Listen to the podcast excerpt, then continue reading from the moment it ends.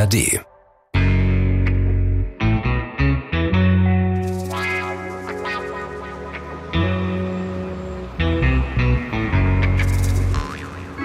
Es ist der 3. Juni 2013, Hongkong, kurz vor 10 Uhr morgens. In der Nathan Road, auf der bei Touris beliebten Kowloon-Halbinsel, machen jetzt auch die letzten Läden auf.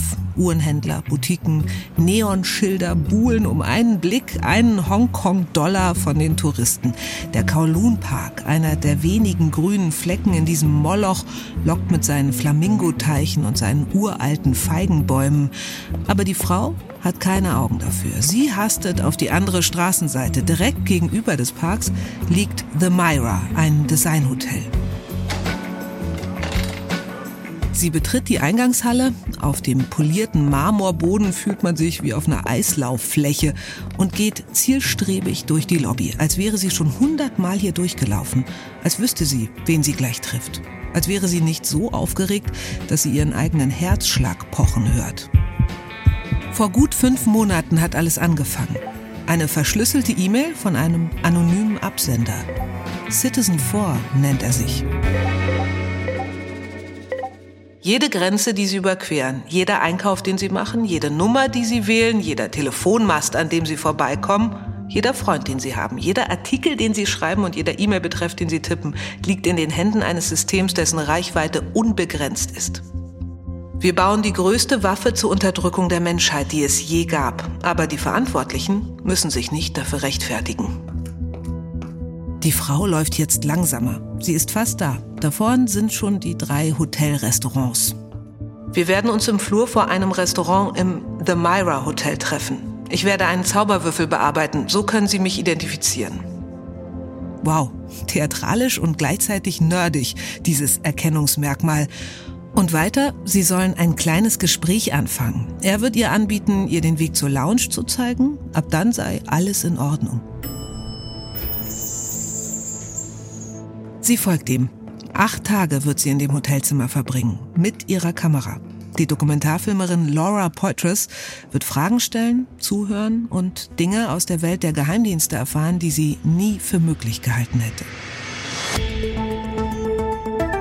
NSA-Skandal, der große Lauschangriff der USA. 122 Regierungschefs aus aller Welt wurden ausspioniert. Schwerste Krise mit Amerika seit dem Irakkrieg. NSA-Affäre, Überwachung Deutsche Geheimdienste Ein mit der NSA in Whistleblower einem lässt die Boot. NSA auffliegen. Edward Snowden. Der Weg zum Staatsfeind Nummer 1. Was treiben die eigentlich da? Und ist das alles in der Form nötig? Uns war ja sofort klar, das Thema freies Internet ist damit ähm, erledigt. Eine enorme Aufregung. Eine Geschichte wie aus einem Spionage-Thriller, das äh, könnte sich kein Regisseur besser ausdenken. Ausspähen unter Freunden, das geht gar nicht.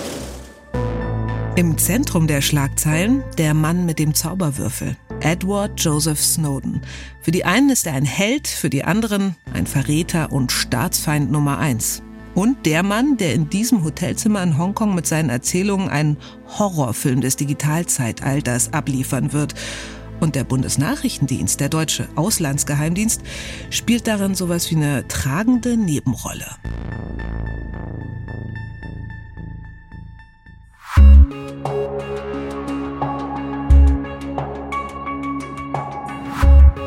Dark Matters. Geheimnisse der Geheimdienste.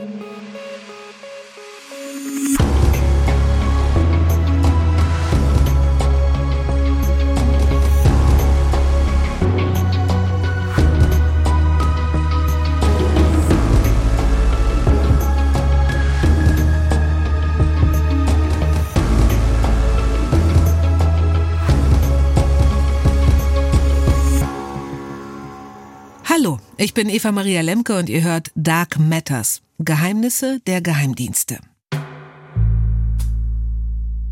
Verfassungsschutz, Bundesnachrichtendienst, MAD. Wenn mal eine Terrorzelle, ein Verschwörungszirkel ausgehoben wird, dann fallen ihre Namen. Wir bekommen von den Geheimdiensten also nur was mit, wenn es richtig gut bei ihnen läuft oder eben richtig mies, wenn Doppelagenten auffliegen oder sie viel zu lange gepennt haben. Und von genau diesen Momenten erzählen wir in diesem Podcast. Von den großen Ermittlungen, den Skandalen und Schieflagen.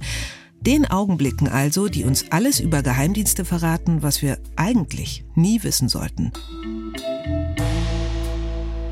Der Whistleblower und das Handy der Kanzlerin. Heute ist die Mutter der Geheimdienstenthüllungen an der Reihe, der NSA-Skandal. Die massenhafte Überwachung von Millionen Amerikanern, die auch uns in Europa erfasst hat. Und es geht um die Frage, gibt es eigentlich echte Freundschaften unter den Geheimdiensten oder doch nur Geschäftsbeziehungen? Nur drei Tage nach dem Treffen auf dem Hotelflur erscheinen die ersten Artikel über das, was der Mann zu erzählen hat. Im britischen Guardian und der Washington Post lesen viele zum ersten Mal diesen Namen, Edward Snowden, und diese drei Buchstaben, NSA. Die Neugier dieser Behörde scheint so maßlos, so allumfassend, dass viele entsetzt sind. Geheimdienste interessieren sich für jedermann, nicht nur für feindliche Nationen, Spione oder Bösewichte heißt es da. Stattdessen überwachen sie im Grunde jeden und jede, ständig. Gerade erst hat das Internet angefangen, wirklich alle zu erreichen. Und wir hatten unseren Spaß damit, schickten uns unscharfe Fotos auf unsere ersten Smartphones, verschickten sie mit neuen Messengern, änderten laufend unseren Status bei Facebook. Wir waren eigentlich immer irgendwie online. Und genau das, all das, wollen sich die Sicherheitsbehörden wie die National Security Agency kurz NSA, in den USA und das GCHQ in Großbritannien nicht entgehen lassen. Sie speichern erstmal alles. Ohne Anfangsverdacht, ohne Triggerworte, ohne Anhaltspunkte. Die Chatnachricht nachts um drei, das Telefonat am nächsten Morgen. Kann ja sein, dass irgendwas davon noch wichtig wird. Michael Göttschenberg, der ARD-Terrorismusexperte, sagt, dass wir durch die Enthüllungen von Edward Snowden überhaupt erstmal verstanden haben, wie die NSA die internationalen Kommunikations- und Datenströme systematisch durchforstet und analysiert. Dieser Vergleich, dass es darum geht, die Nadel im Heuhaufen zu finden, hat es für mich sehr plastisch gemacht. Denn wer die Nadel im Heuhaufen sucht, der braucht Genau, erstmal den kompletten Heuhaufen. Grashalm für Grashalm. Und in den Artikeln in der Washington Post und im Guardian steht auch, wie sie wirklich jeden Halm bekommen haben. NSA und GCHQ arbeiten mit Internet- und Telefonanbietern zusammen und zapfen quasi direkt an der Quelle alle Daten der NutzerInnen ab. Wie gesagt, jede Chatnachricht, jedes Telefonat, den ganzen Heuhaufen. Und den Rest holen sie sich von den Tech-Konzernen. Facebook, Skype und Google. Alle Posts, Nachrichten, E-Mails, die Status-Updates. Und zwar wirklich von jedem User, nicht nur von den britischen und den amerikanischen. Und wenn man sich anguckt, welchen Aufwand die da betreiben, dann geht es eben auch genau darum, auf der ganzen Welt mitzubekommen, was an relevanter, sicherheitsrelevanter Kommunikation stattfindet.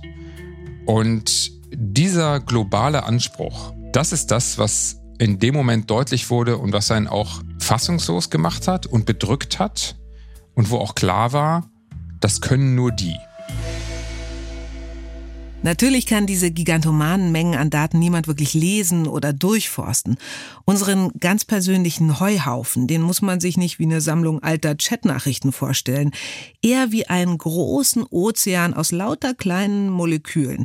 Es geht um diese sogenannten Metadaten, Standorte, IP-Adressen, Kontakte, wer, wann, wo, mit wem, wie oft schon, gibt's Überschneidungen, ballt sich was, bricht was ab. Wie einzelne Pixel bilden diese Metadaten, wenn man nur genug von ihnen ansammelt, ein hoch aufgelöstes Porträt. Von uns. Wir werden durchschaubar und verletzlich. ARD-Geheimdienstexperte Holger Schmidt.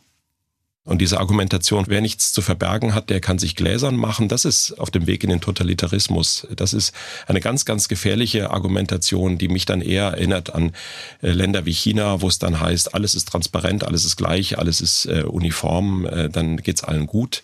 Ich glaube, das ist ein großes äh, Missverständnis. Menschen brauchen Geheimnisse, Menschen brauchen Intimsphäre und Rechtsstaat und Demokratie sind dazu da, das zu schützen.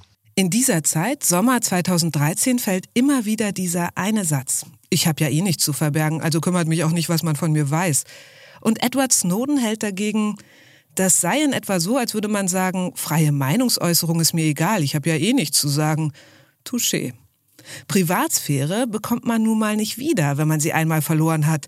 Und auch wenn die Sicherheitsbehörden argumentieren, dass das alles zu unserem Schutz passieren würde, für viele, so auch für Konstanze Kurz, die Informatikerin und Datenschutzexpertin, ist das Thema nicht verhandelbar. Jeder Mensch hat natürlich Bereiche in seinem Leben, wo er Aspekte nicht anderen Menschen mitteilen will. Etwa gegenüber tatsächlich seiner Familie, aber auch beim Arbeitgeber, beim Vermieter oder eben einfach gegenüber Fremden. Vor allen Dingen aber glaube ich, dass wir uns nicht in die Defensive treiben lassen sollten. Das ist ein Grundrecht, was man hat auf Privatsphäre. Ich glaube, diese Aussage ist auch sehr unsolidarisch mit den Leuten, die vielleicht keine Macht, keine Privilegien haben oder sich nicht aussuchen können, ob sie überwacht werden dass wir überhaupt darüber debattieren können, dass wir überhaupt von diesem grenzenlosen Datenhunger der NSA wissen, das verdanken wir Edward Snowden, der alles riskierte, am Ende auch vieles verlor, um die Praktiken öffentlich zu machen, die unbedingt streng geheim bleiben sollten aber über die wir unbedingt noch mehr erfahren wollen, oder? Wie genau läuft das eigentlich ab, wenn Geheimdienste im Netz spionieren? Dürfen die das? Dürfen die alles? Und sind die Amerikaner bis heute neugieriger als die deutschen Dienste?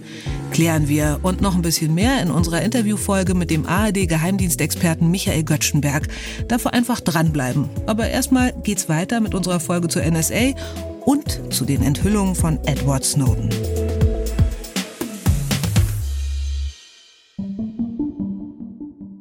Der US-Amerikaner, damals noch keine 30 Jahre alt, hatte einen ziemlich genauen Plan für die Zeit nach dem Treffen mit der Dokumentarfilmerin. Von Hongkong wollte er nach Moskau, dann weiter nach Südamerika und schließlich in Ecuador um politisches Asyl bitten. Er ist ausgestiegen aus diesem Leben als IT-Spezialist im Sicherheitsbehördengetriebe der USA. Erst bei der CIA, dann für die NSA auf Hawaii. Ausgerechnet. Er ist so gar nicht der Typ, den man sich am Strand vorstellen kann. Aber die sechs Ziffern auf seinem Gehaltszettel, die tun sicher nicht weh. Was ihn allerdings schmerzt, ist das, was er da tun soll, für seine Heimat. So sieht es die Datenschutzexpertin Konstanze Kurz. Klar ist, dass er vor allen Dingen aus patriotischen Gefühlen heraus gehandelt hat. Er hat ja die Ansicht vertreten, mehr und mehr, umso mehr er also in diesen Bereich hineingeblickt hat, dass das mit den Grundwerten seiner eigenen Nation, der Vereinigten Staaten, nicht zu vereinbaren wäre, diese Art der Massenüberwachung. Die Motive hat er selber offengelegt und er konnte einfach damit nicht mehr leben.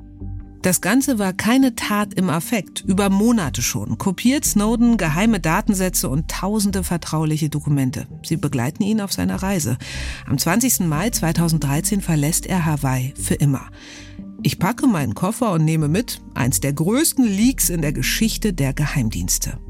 Im The Myra Hotel in Hongkong packt er dann alles aus, vor den Investigativjournalisten Laura Poitras und Glenn Greenwald.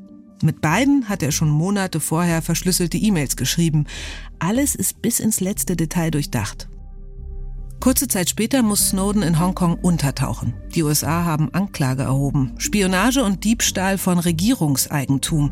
Er wird gesucht. Er schafft gerade noch die zweite Etappe seiner Reise, erreicht Moskau. Aber bevor er weiterreisen kann nach Ecuador, wo er Asyl beantragt hat, annullieren die USA seinen Reisepass. Snowden kann also nicht vor und nicht zurück. Er kann eigentlich nur in Russland bleiben.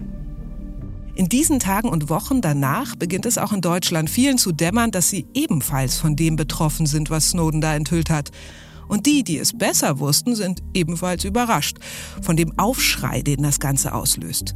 Der damalige BND-Chef Gerhard Schindler hat uns die Situation beschrieben, in der er von Snowdens Aktionen erfahren hat. Da saß er rein zufällig gerade mit dem damaligen NSA-Chef Keith Alexander beim Frühstück.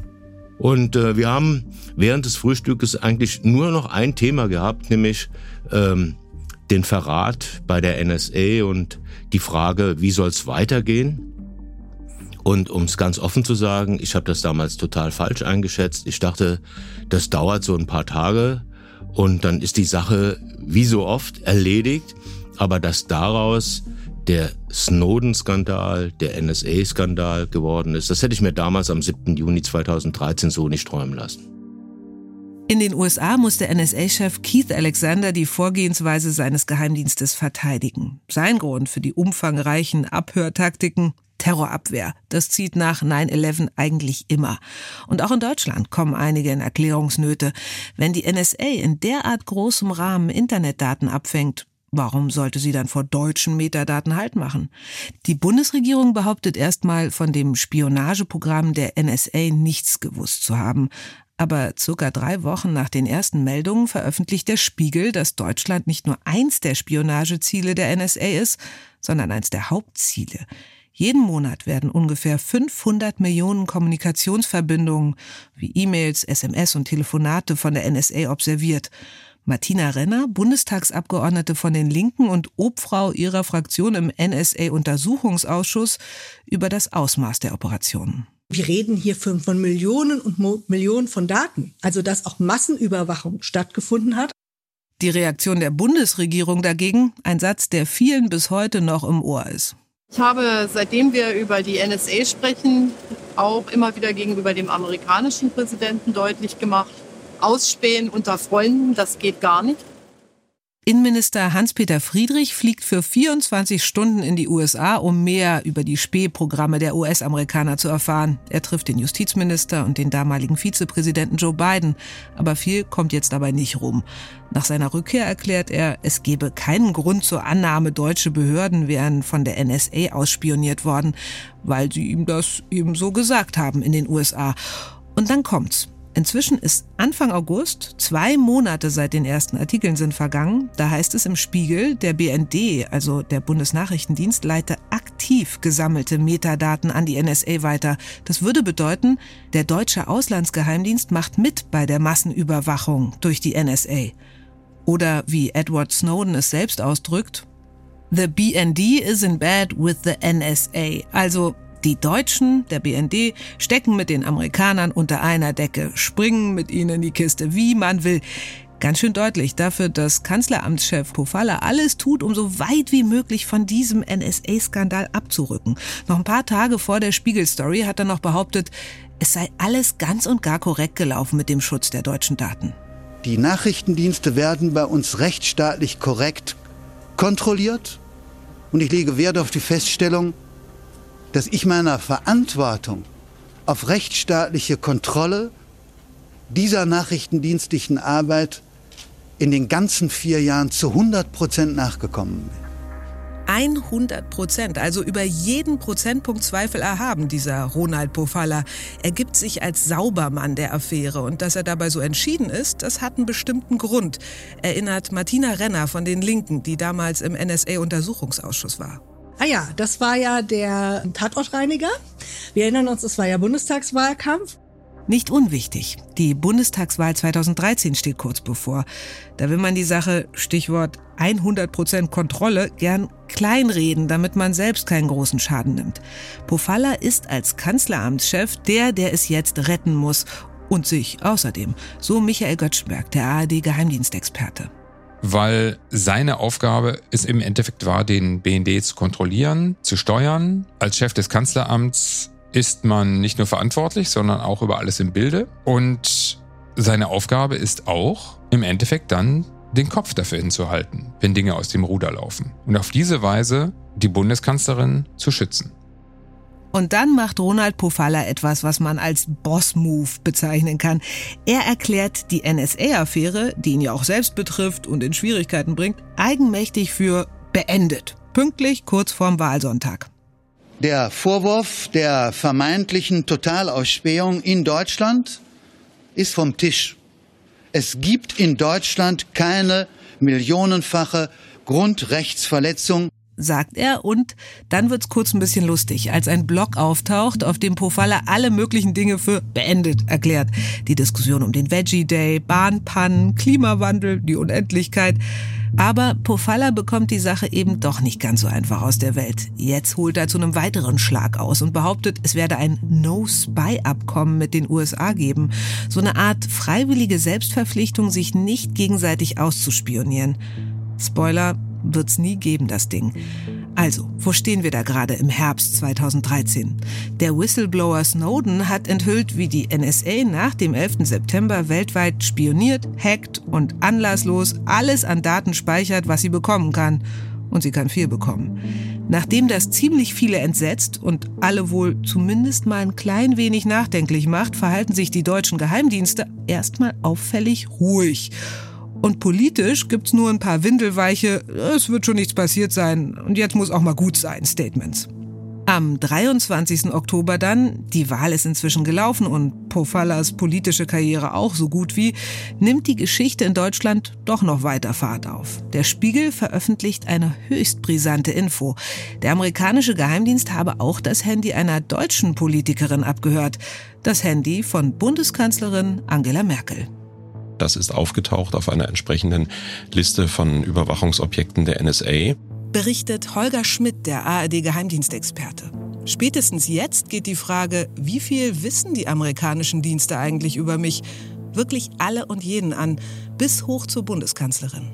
Ist es eigentlich so, dass wo immer dieses Telefon ist, dass dann, wenn es klingelt, vielleicht auch sogar, wenn es aus ist, die Amerikaner, die große befreundete Macht, dass die mithören? Deutschland und die USA gelten als Verbündete. Wenn aber zwischen diesen Partnern trotzdem noch Spionage abläuft, wem kann man dann überhaupt noch trauen? Viele in Deutschland reagieren geschockt, wütend. Vor allem, als dann noch rauskommt, dass Merkels Handy schon seit über zehn Jahren angezapft wird. Für einige dagegen ist diese Spiegelmeldung gar nichts Neues. Es hat mich nicht überrascht, weil nicht nur der Bundesnachrichtendienst, sondern ja auch alle anderen äh, Sicherheitsbehörden in Deutschland, auch auf Landesebene, haben ja immer wieder darauf hingewiesen, wie einfach es ist, Telekommunikation abzuhören. Das ist Gerhard Schindler. Wir haben eben schon mal von ihm gehört. Er war damals Chef des Bundesnachrichtendienstes, also des deutschen Auslandsgeheimdienstes. Und ganz besonders einfach ist es in einem Regierungsviertel, ähm, weil man ja nur eine kleine Stabantenne braucht und die gesamte Kommunikation damit auf engstem Raum erfassen kann. Und ähm, insofern war es nicht verwunderlich, dass äh, das Handy der Kanzlerin in der Steuerung vieler äh, ausländischer Nachrichtendienste war. Und äh, es gab ja auch, wenn ich mich recht erinnere, im Vorfeld immer wieder Hinweise und Warnungen, auch des Bundesamtes für die Sicherheit in der Informationstechnik, dass man eben sorgfältig mit dieser Kommunikation umgehen muss, Spätestens jetzt also mit dem Merkel-Handy ist die von Pofalla für beendet erklärte Diskussion aber sowas von wieder eröffnet. Innenminister Friedrich fordert Konsequenzen und die Opposition, die will genau wissen, welche Rolle Deutschland im Abhörskandal der NSA spielt. Immer wieder steht zur Debatte, Snowden auch selbst zur Angelegenheit zu befragen. Seine rechtliche Situation macht das allerdings nicht gerade einfach. Reist er nach Deutschland ein, läuft er Gefahr, in die USA ausgeliefert zu werden. Gleichzeitig lehnt die Bundesregierung es ab, ihm Asyl zu gewähren. Sie wollen die guten Beziehungen zu den USA nicht riskieren. Die nächsten Monate setzt es immer neue Enthüllungen. Das Ansehen der USA sinkt weiter. Präsident Barack Obama versucht, die Beziehung zu kitten. This is not a situation in which uh, we are rifling through the ordinary emails of German citizens or American citizens or French citizens or anybody else. This is not a situation where we simply go into the internet and start searching any way that we want. And all of it is done under the oversight of the courts. Also er versichert, dass die Amerikaner nicht einfach wahllos auf zum Beispiel private E-Mails zugreifen würden, denn das alles laufe ja unter gerichtlicher Aufsicht. Klingt wieder sehr nach, hat schon alles seine Richtigkeit, müssen Sie mir jetzt einfach glauben, haben wir in der Sache ja schon öfter gehört. Jetzt aber, im Frühjahr 2014, wollen es viele dann doch lieber genau wissen. Und so macht sich ein Untersuchungsausschuss über die ganze Geschichte her. ARD-Geheimdienstexperte Michael Göttschenberg. Der NSA-Untersuchungsausschuss im Bundestag hatte den Anspruch, genau zu verstehen, was und wen die Amerikaner in Deutschland abgehört haben.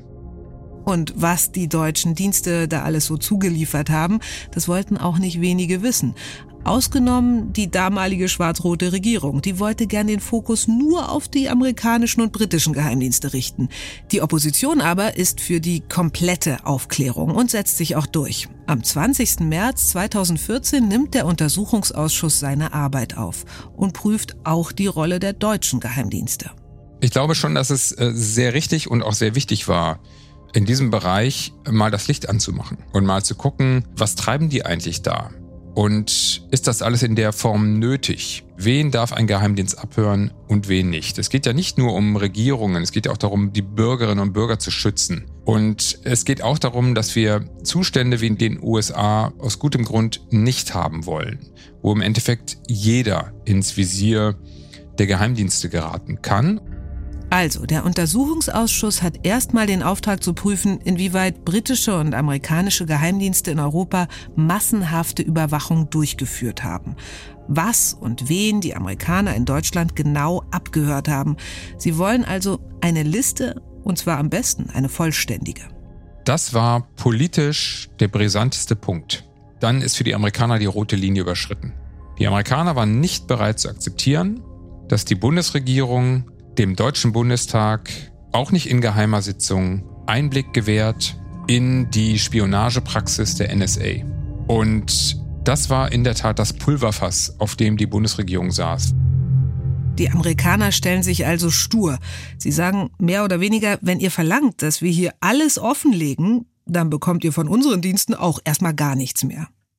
Und es war völlig klar, dass das verheerend sein würde für die deutschen Sicherheitsbehörden und auf der anderen Seite das Aufklärungsinteresse des Deutschen Bundestages, der natürlich auch die Bundesregierung vor sich hergetrieben hat. Und beides war eigentlich nicht in Einklang zu bringen. Und deswegen wird dann letztendlich ein externer Gutachter dazugeholt. Nur er soll die Spionageziele der Amerikaner einsehen und bewerten dürfen. Ein Kompromiss, mit dem viele Parlamentarier gar nicht glücklich sind. So auch Martina Renner, die für die Linksfraktion im NSA-Untersuchungsausschuss ist. Wir hatten da so einen, ich weiß nicht mehr, selbsternannten Sonderermittler der Regierung, der Dinge durfte, die durfte der Untersuchungsausschuss nicht, ja. Also dem haben sie die Selektoren hingelegt. An dieser Stelle kurz erklärt, Selektoren sind quasi sowas wie Filter oder Suchbegriffe. Kleine Widerhaken, mit denen man große Datenmengen durchforsten kann. Also in etwa die Größe von Datensätzen, die die amerikanischen Geheimdienste angesammelt haben. Da kann man dann zum Beispiel nach bestimmten Telefonnummern selektieren. Und er hat dann sich mit Unterstützung von BND-Mitarbeitern die erklären lassen und hat dann nachher mit Unterstützung des BND, der den Bericht von ihm geschrieben hat, ja, festgestellt, dass es alles okay war. Und äh, das halte ich für ein großes Problem, weil wir haben hier exklusiv sage ich jetzt mal, also es ist ein Mandat, den Auftrag, äh, die Regierung zu kontrollieren. Die kann und sollte irgendwie kein Dritter übernehmen. Und da sollte eigentlich auch kein anderer Staat reinreden. Aber die Briten und Amerikaner, die mauern nicht nur, sie drohen sogar den Abgeordneten, die in dem Ausschuss Platz nehmen, erinnert sich Martina Renner. Dann gab es irgendwie ein Schreiben einer amerikanischen Anwaltskanzlei, dann gab es ein Schreiben aus der britischen Regierung an uns, immer wieder auch mit Drohungen versehen. Ähm, wenn wir so weitermachen, irgendwie, dann würde die Zusammenarbeit darunter leiden und am Ende müssten wir uns dann zurechnen lassen, irgendwie, wenn auch was passieren würde, was ähm, also unverschämt ist. Eigentlich kann sich Deutschland richtig was einbilden auf dieses unerschrockene, schonungslose Kontrollgremium, das sogar vor den eigenen Diensten nicht Halt macht, findet auch Konstanze Kurz. Man muss schon klar sagen, dass das deutsche Parlament mit dem Untersuchungsausschuss hier einen Sonderweg gegangen ist. Denn andere Staaten, die ebenfalls sehr stark kooperiert haben mit den USA und Großbritannien, haben nicht solche detaillierten Untersuchungen gemacht. Andererseits muss man natürlich der Ehrlichkeit halber auch sagen, in einige Bereiche hat sich auch der sozusagen deutsche Auslandsgeheimdienst, Bundesnachrichtendienst nicht hineinblicken lassen. Denn während da seitenweise Akten gewälzt und stundenlang Zeugen befragt werden, kommt immer klarer raus, die Frage, wie sehr amerikanische und britische Geheimdienste deutsche Ziele überwachen, ist eigentlich gar nicht die richtige, sondern wie sehr, wie bereitwillig hat der BND ihnen dabei geholfen, die eigene Bevölkerung auszuspähen. Die deutsche Öffentlichkeit erfährt zum Beispiel aus der Presse, der BND hat jahrelang Daten vom zentralen Internetknoten DKIX in Frankfurt an die NSA weitergeleitet. Also, im Juni 2014, genau ein Jahr nachdem Snowden im Hotelzimmer seinen Koffer voller Leaks aufgemacht hat und die NSA-Affäre in der Welt war, kommt raus, dass der BND drei Jahre lang einen der größten Internetknotenpunkte der Welt in Frankfurt am Main angezapft hat um dann alle Daten an die NSA weiterzugeben. Auch die Kabel der Deutschen Telekom und damit zig Millionen deutsche Kundendaten waren nicht sicher vor dieser Kooperation zwischen dem BND und den USA. Und immer wenn dem BND was in der Hinsicht bewiesen werden kann, gibt er nur so viel zu wie unbedingt nötig. Der Rest wird runtergespielt. Er macht quasi den Pofalla, behauptet, Daten deutscher Nutzerinnen wurden nicht weitergegeben, sondern sogar rausgefiltert. Bitte gehen Sie weiter, es gibt hier nichts zu sehen. Ah ja. Klar hätte der BND alle E-Mail-Adressen mit der Endung de zum Beispiel rausfiltern können, aber andererseits, warum sollte er dann überhaupt das Netz der Deutschen Telekom anzapfen? Die Geschichte hat ein riesen Logikloch. Der NSA-Untersuchungsausschuss ist jetzt mittlerweile zum BND-Untersuchungsausschuss geworden. Denn nicht nur hat der deutsche Auslandsgeheimdienst die Amerikaner offenbar unterstützt, ihnen Zugang verschafft, er hat aktiv mitgeholfen und mitgesucht. Etwa in Bad Aibling auf der alten amerikanischen Abhöranlage bei Rosenheim. Die Radomkuppeln mit den Richtantennen stehen da wie riesige Golfbälle in der Landschaft rum. ARD-Geheimdienstexperte Michael Göttschenberg. Der BND und die NSA haben beim Thema Kommunikationsüberwachung in gewisser Weise eine symbiotische Beziehung gehabt. Diese Abhöranlage ist 2004 von den Amerikanern an den BND übergeben worden. Aber das gab es nicht umsonst. Der Preis dafür war, dass der BND für die Amerikaner das Aufkommen, das dort in Bad Aibling generiert wurde, durchforstet. Und zwar mit Hilfe der Pakete, sogenannte Selektoren, Selektoren, um die ging es vorhin schon mal. Diese Suchbegriffe oder Zahlenkombinationen, nach denen ganz gezielt im Riesenmeer der abgeschöpften Daten gesucht werden kann. Man gibt etwa eine Telefonnummer ein und alle, die mit dieser Nummer anrufen oder von ihr angerufen werden, werden erfasst. Der BND bekommt jetzt also lange Listen mit Selektoren von der NSA. Martina Renner, die linken Politikerin, konnte diese Listen im NSA-Untersuchungsausschuss einsehen.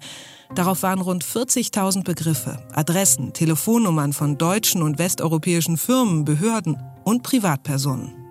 Die der BND ohne große Prüfung, weil es waren noch total viele, es wäre gar nicht gegangen, die zu prüfen, einfach in seine Datenverarbeitungssysteme äh, eingestellt hat, durchlaufen hat lassen und die Ergebnisse, die Treffer, automatisiert dann ausgeleitet hat an die NSE. Also auch die Ergebnisse nicht mehr angeguckt hat. Also Selektoren rein, laufen lassen, Ergebnisse raus.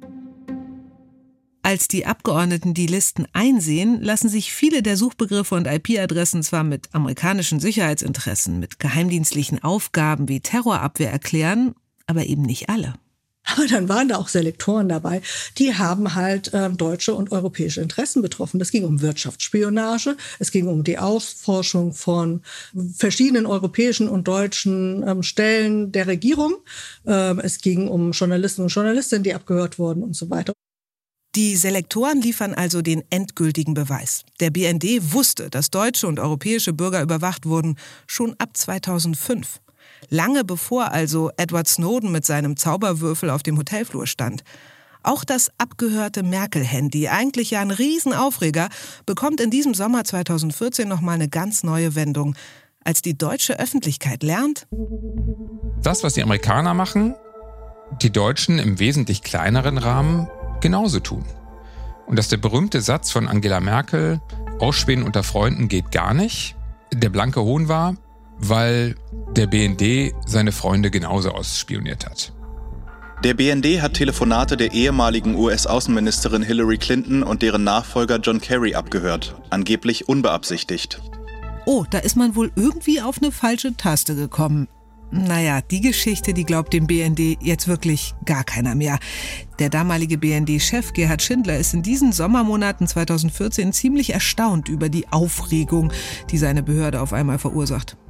Ich habe lange gebraucht, um es mal so zu sagen, Monate gebraucht, um die Dimension dann zu erfassen, weil ich mir gar nicht vorstellen konnte, was denn so Außergewöhnliches an diesem Fall ist. Das habe ich und halte ich im Übrigen, habe ich damals für das Normalste auf der ganzen Welt gehalten.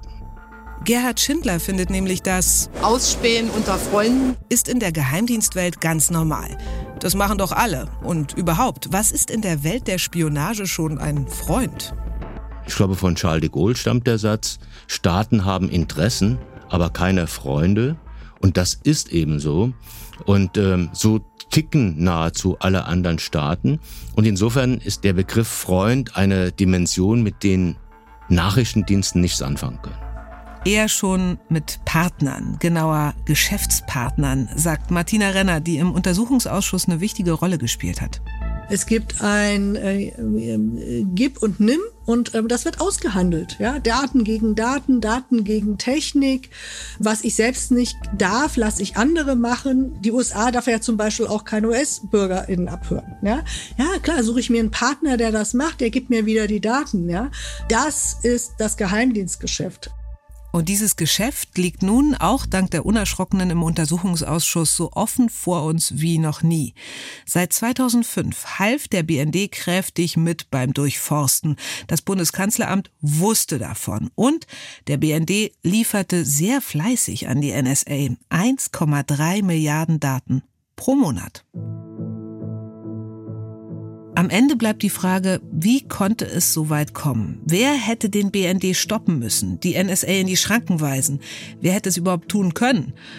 Wenn man Gerhard Schindler heute hört, den damaligen BND-Chef, dann merkt man ein wirkliches Schuldbewusstsein, ein schlechtes Gewissen, dass die Daten von Millionen deutschen und europäischen Bürgerinnen und Bürgern weitergetragen wurden. Das sucht man bei ihm bis heute vergebens. Seine Logik ist eher die hier. Wir müssen mit den Amerikanern eng zusammenarbeiten, damit wir an diesen Warnhinweisen weiter partizipieren können. Und es ist ja schon frappierend, dass diese Warnhinweise genau mit den Methoden gewonnen werden, die in Deutschland äh, als unmoralisch, als ähm, falsch, vollmundig diskutiert werden. Das ist ja eine scheinheilige Politik, auf der einen Seite diese Hinweise entgegenzunehmen und Menschenleben in Deutschland zu retten und gleichzeitig zu sagen, aber so wie diese äh, Informationen gewonnen worden sind, wollen wir das bei uns nicht haben. Also diese Tauschgeschäfte hält Gerhard Schindler in der Welt der Geheimdienste für völlig normal. Es war klar, dass wir in der Zusammenarbeitsvereinbarung Defizite hatten. Das ist aber ein Vertrag, an den sich die Amerikaner nicht gehalten haben. Aber das, was geschehen ist, war und ist mit dem bundesdeutschen Recht vereinbar gewesen. Wir haben das ja mehrfach bestätigt bekommen. Ganz so stimmt das nicht. Der sogenannte Sachstandsbericht der Datenschutzbeauftragten wurde inzwischen, obwohl streng geheim, von JournalistInnen der Online-Plattform netzpolitik.org veröffentlicht. Dort wird der Prüfbericht als peinlich für den Auslandsgeheimdienst und das Bundeskanzleramt betitelt. Und da wurden durchaus Rechtsverstöße festgestellt. Der Bericht der obersten Datenschutzbeauftragten liest sich wie ein Beschwerdebrief. Der BND hat mehrfach gegen die mir gegenüber bestehenden Unterstützungspflichten verstoßen und damit meine gesetzliche Kontrollkompetenz rechtswidrig beschränkt. Dies sind schwerwiegende Rechtsverstöße. Der BND hat ohne Rechtsgrundlage personenbezogene Daten erhoben und systematisch weiterverwendet. Seine Behauptung, er benötige diese Daten, kann die fehlenden Rechtsgrundlagen nicht ersetzen. Eingriffe in Grundrechte bedürfen immer eines Gesetzes. Also da fehlte vielfach die gesetzliche Grundlage. Konstantin von Notz von den Grünen, der damals ebenfalls im NSA-Untersuchungsausschuss war, geht da noch etwas weiter. Der BND hat gemacht, was ihm möglich war weil die Politik es verpasst hat, ihm Grenzen zu setzen. Ich glaube, dass die politisch Verantwortlichen ähm, durchaus auch unter Rot-Grün ja, 2003, 2004 ganz entscheidende Fehler gemacht haben. Man hätte die Gesetze anpassen müssen und überlegen, so von analog zu digital, wie machen wir es jetzt zukünftig mit der Fernmeldeaufklärung, was bedeuten Grundrechte im Internet und so weiter, alles relevante Fragen. Da hat die Politik sich weggeduckt und hat einfach gesagt, ja, lass die mal machen und so wird schon schief gehen. Ja, das Internet war eben für uns alle Neuland und so. Trotzdem, die Aufregung, die vielen Sitzungen des NSA-Ausschusses, die Diskussionen, die Presseberichte, sie haben etwas bewirkt. Es gab ja zwei Gesetze, die, die beschlossen worden sind 2016 äh, als Konsequenz aus dem BND-Untersuchungsausschuss. Es wurde etwa festgehalten, dass die Chefs der deutschen Sicherheitsbehörden sich regelmäßig einer öffentlichen Anhörung stellen müssen. So sollen die Geheimdienste besser kontrolliert werden, aber auch mehr Vertrauen in ihre Arbeit entstehen. Dann weiß man sozusagen, mit wem man es da zu tun hat. Über die Konsequenzen aus der NSA-BND-Affäre haben wir auch mit dem heutigen BND-Chef Bruno Kahl gesprochen. Ja, es wurden die richtigen Konsequenzen gezogen, sagt er. Die Geheimdienste werden seitdem stärker kontrolliert. auch wenn es manchmal ganz schön anstrengend ist. Ich will auch nicht verhehlen, dass die Kontrolle, die ja aufgrund von Fehlern, die wir selbst gemacht haben, verbessert worden ist, dass diese Kontrolle auch etwas vom Engagement, vom Elan, von der Kreativität und der Fantasie der Mitarbeiterinnen und Mitarbeitern reduziert. Je freier sie sind, desto freier können sie agieren, desto produktiver sind sie. Aber wir müssen mit diesen Einschränkungen leben. Wir wollen ein gut kontrollierter, ein einwandfrei arbeitender Nachrichtendienst sein, damit die Gesellschaft uns akzeptiert. Und das ist wichtiger als der ein oder andere Millimeter Beinfreiheit. Da haben wir dann nochmal nachgefragt, was meint er jetzt genau mit Kreativität und Fantasie? Das bringt man jetzt ja erstmal nicht mit der Arbeit in einem Geheimdienst zusammen. Na, überlegen Sie mal, Mitarbeiterinnen und Mitarbeiter in unserer technischen Abteilung. Das sind Tüftler, das sind kleine Genies an der Technik, die neue Wege finden, wie man Nachrichten herausbekommen kann, wie man Quellen erschließen kann, wie man technisch Widerstände überwinden kann, um das Original mitzuhören. Das können sie also technisch, aber sie dürfen es nicht mehr unbedingt rechtlich. So viel also zu den Veränderungen im BND selbst. Ein zweiter Teil der Reformen richtete sich aber nach außen. Seit der Affäre dürfen europäische Staaten nicht mehr überwacht werden. Das BND-Gesetz wurde geändert. Es ist nun verboten, die Kommunikation anderer Europäer zu überwachen. Also von Privatpersonen bis zu Unternehmenszentralen, von der Botschaft bis zum Élysée-Palast. Alles off limits. Das Ausspähen, zumindest unter europäischen Freunden, das geht jetzt wirklich gar nicht mehr. Allerdings nur von deutscher Seite aus. Dem BND ist beispielsweise ja auch Wirtschaftsspionage verboten worden. Und es ist Common Knowledge, dass die Franzosen so etwas beinhart machen. Und die denken auch gar nicht daran, solche Dinge sein zu lassen, nur weil die Deutschen auf die Idee gekommen sind, dass sich das mit dem europäischen Geist nicht wirklich vereinbaren lässt. Deutschland also hat nun mehr denn je eine Sonderstellung. Michael Göttschenberg meint, dass man sich rückblickend die Frage stellen muss, ob diese Einschränkungen nicht vielleicht voreilig oder sogar blauäugig waren. Wenn wir uns anschauen, in wie viel europäischen Ländern wir mittlerweile rechtsnationale, um nicht zu sagen faschistische, neofaschistische Regierungen äh, an der Macht haben, dann ist in der Tat die Frage, ob wir es uns leisten können, als Bundesrepublik Deutschland zu sagen, dass unsere Geheimdienste, unser Auslandsgeheimdienst sich für das, was diese Regierungen vorhaben, äh, nicht interessieren darf. Es ist eine schwierige Debatte. Holger Schmidt kann sich sogar vorstellen, dass die Geheimdienste anderer Länder gefeiert haben, als sie vom Umgang mit dem Nachrichtendienst in Deutschland gehört haben dass dort äh, die, die vor, vor Freude die Sektflaschen äh, entkorkt werden und man sagt, guckt mal, die legen sich quasi selber lahm. Das hat ja schon etwas Bizarres gehabt. Und das Ganze unter dem Deckmantel Aufklärung durch das Parlament. Ich bin da sehr skeptisch gewesen. Ich weiß nicht, ob da viel Gutes bei rumgekommen ist. Und noch etwas hat diese Affäre verändert. Gerhard Schindler, der Ex-BND-Chef, den wir hier schon einige Male gehört haben, er konnte sich nicht halten und musste seinen Posten als Leiter des deutschen Auslandsgeheimdienstes räumen. Ich glaube, ähm, Gerhard Schindler musste gehen, weil der Skandal überhaupt nicht mehr unter den Teppich zu kehren war. Es ist nie ganz deutlich geworden, ob der BND-Präsident so genau wusste, was die technische Aufklärung im Einzelnen so macht. Es war aber klar, dass irgendjemand deswegen gehen muss, um eben deutlich zu machen, dass man mit all dem nichts zu tun haben will und dass man diese Praxis ablehnt. Da muss eben irgendein Kopf auf dem Silbertablett serviert werden. Und auch wenn die NSA-BND-Affäre, das abgehörte Merkel-Handy, all das so viel verändert haben, so viel Misstrauen geschürt, obwohl die gewaltigen Datenkraken so kritisiert wurden, der Umgang vieler mit ihren eigenen Daten, mit ihrer digitalen Privatsphäre ist heute, zehn Jahre später, so sorglos, als hätte es all das nie gegeben. Sogar bei denen, die es besser wissen müssten. Ich erlebe aber immer wieder Situationen bei Politikern, selbst bei Menschen, die in Sicherheitsbehörden arbeiten, im privaten Leben, wo Menschen in wirklich sensiblen Situationen ihren eigenen Datenschutz sehr, sehr gering achten. Das geht los bei einer E-Mail mit einer Kontoverbindung für eine größere Summe, reden wir mal vom Autokauf oder sowas in der Kante, wo man dann einfach seine eigenen Daten äh, unverschlüsselt hin und her mailt. ähm, wenn man irgendwie im Gespräch mit äh, Arzt oder, oder Krankenkasse sich nicht Gedanken darüber macht, was das für Daten sind, die man da gerade vielleicht selber vermailt. Das sind so Dinge, in denen das Bewusstsein, glaube ich, immer noch nicht wirklich da sind. Edward Snowden lebt übrigens immer noch in Russland. Er hat inzwischen sogar die russische Staatsbürgerschaft. Auch wenn die Leaks ihn sein komplettes altes Leben gekostet haben, den Kontakt zu seiner Familie und Freunden, er bereue den Schritt nicht, sagte er kürzlich in einem Interview mit der Süddeutschen Zeitung. Das sei eben die Konsequenz davon, das Richtige zu tun. Und nächste Woche bei Dark Matters ein Fall, von dem ihr sicher schon gehört habt, aber wahrscheinlich noch nicht so. Die Entführung der Hansa Starwanger vor der somalischen Küste. Ein komplettes Schiff war da in den Fängen von Piraten.